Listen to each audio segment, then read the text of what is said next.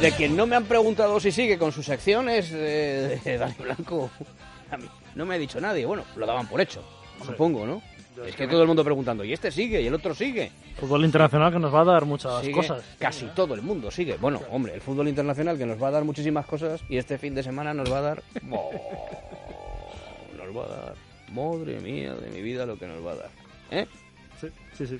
A la una y media, ahora lo, ahora lo hablamos. Un United City. ¿Eh? Madre mía, madre Un mía. United City eh, eh, en, en, en Old Trafford. Madre mía. ¿eh? Pues venga, vamos.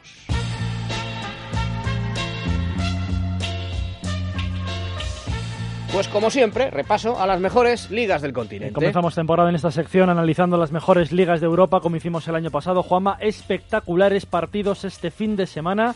El derby de Manchester en Inglaterra, una nueva batalla Mourinho-Guardiola, además de jornada en Alemania, ha ganado el Bayern hoy.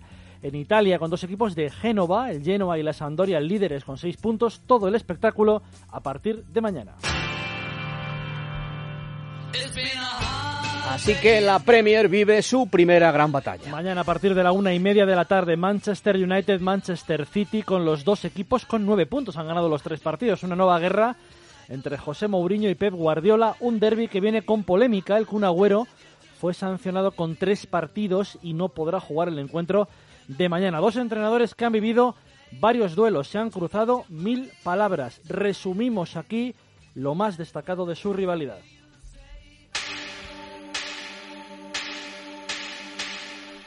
Josep Guardiola è un entrenador fantástico de fútbol, un entrenador fantástico de fútbol, yo repito, pero ha ganado una Champions que a mí me daría vergüenza de ganarla. Buenas noches, buenas a todos. Como el señor Mourinho me ha tuteado, yo también le voy a tutear. Me ha llamado Pep, yo le voy a llamar José. No sé cuál es la cámara del señor José, deben ser todos, deben ser todas estas. Su historia si le avala, nosotros a veces nos conformamos con victorias más pequeñitas, en las cuales provocamos la admiración del mundo. La pregunta que me hace de, de Pito, Pito Villanova, ¿cómo se llama este? Que no, no, no sé cómo se llama. Final de Copa, donde dos centímetros de un linier donde tiene muy buena vista, pues nos anuló gol de Pedro. Iniciamos un- un nuevo ciclo, porque hasta ahora teníamos dos grupos de entrenadores. Un grupo muy pequeñito, muy, muy, muy pequeñito, de entrenadores que no hablan de los árbitros, que son muy pocos, son muy pocos. Después un grupo grande, donde estoy yo, que es el grupo de entrenadores que critica a los árbitros cuando los árbitros tienen errores importantes. Y ahora con, con las declaraciones de Pep otro día, entramos en una nueva era, que es la era de un tercer grupo, que es el grupo que en este momento solo tiene una persona, que es él, que es criticar el acierto del árbitro. Esto yo nunca había visto, el mundo del fútbol nunca había visto. Mañana a las 8.45 nos enfrentamos aquí en el campo, fuera del campo, y ha ganado, lo ha ganado durante todo el año, ha ganado durante toda esta temporada y en el futuro lo que va a ser. Le regalo su Champions particular fuera del campo. En esta sala, él es el puto jefe, el puto amo, es el que más sabe del mundo. Yo no quiero ni competir ni un instante. Solo recuerdo que hemos estado juntos cuatro años. Para el partido de mañana en Old Trafford, los dos equipos tienen a sus once de gala, salvo Agüero en el City. El United saldrá sin todo va normal con De Gea en portería, Valencia, Bailey, Blin y Shaw en defensa, Fellaini, Pogba, Mata, Rooney y Martial en el medio y arriba Ibrahimovic y el City responderá con Claudio Bravo en portería, Zabaleta, Stones, Otamendi, Kolarov en defensa, Fernandinho, Silva, De Bruyne y Gundogan y Sterling, Nolito arriba. Partidazo mañana en Old Trafford. Además, mañana también el Arsenal recibe al Southampton a las 4 de la tarde. A las seis y media el actual campeón, el Leicester, visita al Liverpool. Y ya el domingo, buen partido en País de Gales entre el Swansea y el tercer equipo que lleva nueve puntos, que es el Chelsea. En Alemania, segunda jornada del campeonato, ha ganado el Bayern en campo del Schalke 04. Con goles de Lewandowski y Kimmich casi al final del partido. En un encuentro en el que el equipo local estuvo bien plantado y que le costó abrir al Bayern de Múnich. Va a jugar distinto a Guardiola, Carlo Ancelotti, por ejemplo, el técnico italiano concederá pocas cosas al espectáculo y no, y no, le importará jugar a la contra más de un partido, por ejemplo, hoy. Mañana a las seis y media de la tarde, prueba de fuego para el Dortmund de Thomas Tuchel, que es rival del Madrid en el grupo de Champions, que visita o viaja a Leipzig para jugar ante el recién ascendido a la Bundesliga. En Italia, mientras tanto, tercera jornada del calcio. Mañana la Juventus recibe al Sassuolo con seis puntos en la tabla y máximo favorito al título de liga en el país transalpino. El conjunto de Allegri ha remodelado bien su plantilla con la incorporación de Pjanic desde la Roma y el mantenimiento de Mandzukic y de Dybala. Equipazo el que tiene en sus manos Allegri che già lo decía in Roma tras la vittoria ante la Lazio. Il secondo tempo la squadra ha fatto un bel secondo tempo, potevamo già far gol prima, eh, dobbiamo migliorare perché siamo solamente alla seconda giornata. Estamos solo en la segunda jornada, pero están jugando bien hasta el momento. El equipo turinés rival del Sevilla en Champions. El miércoles lo recibe en el Juventus Stadium. Además, en este inicio de temporada, espléndidas noticias en la ciudad de Génova con sus dos equipos. Juanma, el Genoa recibe la Fiorentina a las 3 de la tarde el domingo y a la misma hora la Sampdoria visita la capital para enfrentarse a la Roma. Los dos equipos han comenzado como la Juve, ganando los dos partidos. En Francia es muy raro no ver al París Saint-Germain líder de la tabla. Y ojo que hoy al equipo de Emery le han empatado en el minuto 94, ha sido el Saint Etienne en el Parque de los Príncipes. Y este empate, unido al tropiezo en Mónaco de hace dos semanas, le hace estar ahora a la espera de que no ganen los tres primeros de la tabla. El propio Mónaco, que mañana juega en Lille, el Guincam, que recibe al Montpellier, los dos partidos a las 8 de la tarde, y el Niza, que el domingo recibe a las 9 menos cuarto al Marsella.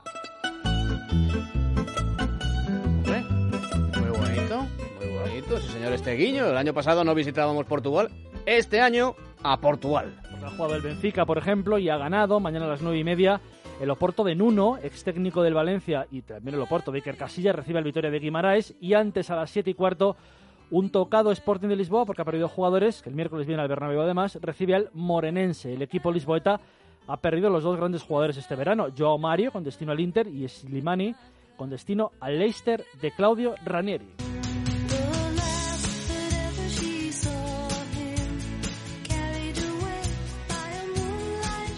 Y como siempre terminamos la sección de fútbol internacional con una fecha, hoy hace 24 años, de un debut muy sonado. El de Javier Clemente como seleccionador nacional en un partido en Santander ante Inglaterra, que ganamos 1-0 con gol de Fonseca. La acción de Martín Vázquez buscando el disparo, Fonseca y gol. Ha marcado Fonseca, el disparo de Martín Vázquez le dejó la pelota a Fonseca, que acaba de marcar para la selección española. Suena Mike Oldfield porque fue el 9 de septiembre del 92 este partido. Esa semana este británico lideraba las listas de éxitos en España. Clemente estuvo seis años en el cargo y dimitió el 5 de septiembre de 1998 tras una derrota en Chipre por 3-2. Disputó dos mundiales con la selección, derrotado en cuartos en el año 94 y en la primera fase en 1998. Y la Eurocopa de 1996, donde disputó uno de los mejores partidos en Inglaterra en esa Eurocopa, pero el equipo, el equipo España perdió de forma injusta en los penaltis. Muchos enfrentamientos con la prensa, tú lo sabes bien, Juanma, con la cadena SER, con Radio España, con parte de Televisión Española, con Antena 3 y con Telecinco, en un enfrentamiento personal con José Javier Santos, que le llevó a hacerle esta aclaración a un periodista. No, lo siento, con ustedes no hablo. ¿Pero por qué, señor Pues mire, con ustedes no hablo, primero porque el día que digan ustedes la verdad, la verdad de lo que ocurre, entonces les atenderé. El hartazgo de toda la prensa y del propio Clemente provocó que Nicosia, después de aquel partido en Chipre y la derrota 3-2, le costara el cargo al de Baracaldo. Extravagancias del estilo situar a Molina en medio centro, colocar varias alineaciones ultradefensivas con cinco defensas y dos mediocampistas defensivos, acabaron con la paciencia del aficionado español. Y del gobierno, porque incluso intervino, recuerdo, Esperanza Aguirre, que Sí, en ese sí, momento era ministra de Educación, Cultura y Deportes. Y dijo, hombre, esto ya huele un poco, ¿no? Yo creo que desde ese puesto, mira, Vicente del Bosque yo podré estar a favor o en contra, independientemente de los éxitos que ha ganado del Bosque, que no consiguió eh, Javier Clemente, pero es verdad, yo estoy convencido de que si, por ejemplo, yo le hubiera llamado, pues no habría hablado conmigo. No, digo que no habría hablado. No, que no, no, claro, no que no Ah. hubiera hablado. Ah, vale, vale. Pero más que nada por los asesores, la gente que tiene alrededor, Borruel, no por él, que es bueno. Y Duque, ¿no? Sí, o eh, Marqués. Conde, decía Borruel, dice Conde. A la tercera fue la vencida. Hemos ido por todo el escalafón. Es Marqués, ¿no? Marqués, Marqués. ¿Qué es más importante, Marqués, Conde o Duque? Ah, pues no lo sé. Ahora No mismo sabéis, Me que- pillas. Yo creo eh, que Marqués, ¿eh? Pero a este programa, de todas formas, hay que venir un poquito preparado. Yo ¿no? creo que Marqués, pero vamos. Marqués, o sea, Marqués sería lo más importante Me parece que sí. Y luego... Lo, lo tendría que buscar. Porque varón es lo, lo menos importante. Exacto. Yo creo que es Marqués, Conde y Duque, pero es que no lo sé. Marqués, Conde y Duque. Y Conde Duque es más importante que Conde o Duque. ¿no? Porque a una... Las dos Porque. Marqués Conde, por ejemplo, no hay. Marqués Duque tampoco, ¿no? Pero Conde Duque sí. Y, y- y el ex seleccionador es Marqués de Del Bosque. Marqués de Del Bosque, Del exactamente. Bosque, Sí, que se creó ad hoc para él, ¿no? Correcto. Y eso es hereditario. Quiero decir que Ah, pues me imagino que sí. Cuando don Vicente, dentro de muchísimos años, Sí. por supuesto, pues heredarán sus hijos, que serán marqueses de Del Bosque, ¿no? Pero es más ya un, ca- un cargo simbólico que otra cosa, ¿no? Porque antes, pues hace, pues hace seis siglos, pues claro, ser marqués, ser conde, ser duque, ser varón, pues eso era... Sí, desde luego ya no tiene tanta importancia. ya ¿no? tiene tanta importancia. Muy bien. A Clemente no le nombraron No. marqués de Clemente. Yo creo que Ni siquiera no. varón de Clemente. No se lo merecía, pero bueno. Claro, muy bien. Muchas gracias, Dani. Hasta luego. Eh, nos vamos. Eh, os quedáis en nada ya. Dentro de un minutito con el mejor cine en Es Radio con Andrés Arconada y Sergio Pérez. Y nosotros volvemos a vernos la semana que viene a las 11 de la noche, que es una semana para esta casa muy importante porque Libertad Digital Televisión on Fire. Canal 125 de Movistar. Y ahí vamos a televisar, pues me parece que, que casi todo. Pero vamos, lo más importante de lo que va, se va a televisar voy a ser yo. ¿Para qué vamos a estar aquí con tonterías? Al final de la noche. Luego tengo pues unos eh, teloneros, Federico Jiménez Dos Santos, Dieter Brandau, Luis Herrero, pero en fin, gente que acompaña. Pero realmente de lo que tenéis que estar pendientes es del primer palo a las 11 de la noche. Televisaremos la primera hora nada más, ¿eh? Lo que es la frenética tertulia de actualidad. O sea, de 11 a 12, ¿eh? Y luego ya de 12 a 12 y media hacemos una radio más de autor, ¿verdad, Dani? sí, sí. ¿Eh? Con nuestro César Pérez de Tudela, nuestro Jaime Ugarte, nuestro Toro Leal, Pero nuestro no por, Guillermo ello, Domínguez. no por ello de menor calidad. ¿eh? Hombre, yo creo que incluso de la misma. ¿No? Muy bien, os quedáis con el mejor cine. Eh, Andrés Arconada, Sergio Pérez, nosotros nos encontramos el próximo lunes. Buen fin de semana, hasta luego, adiós.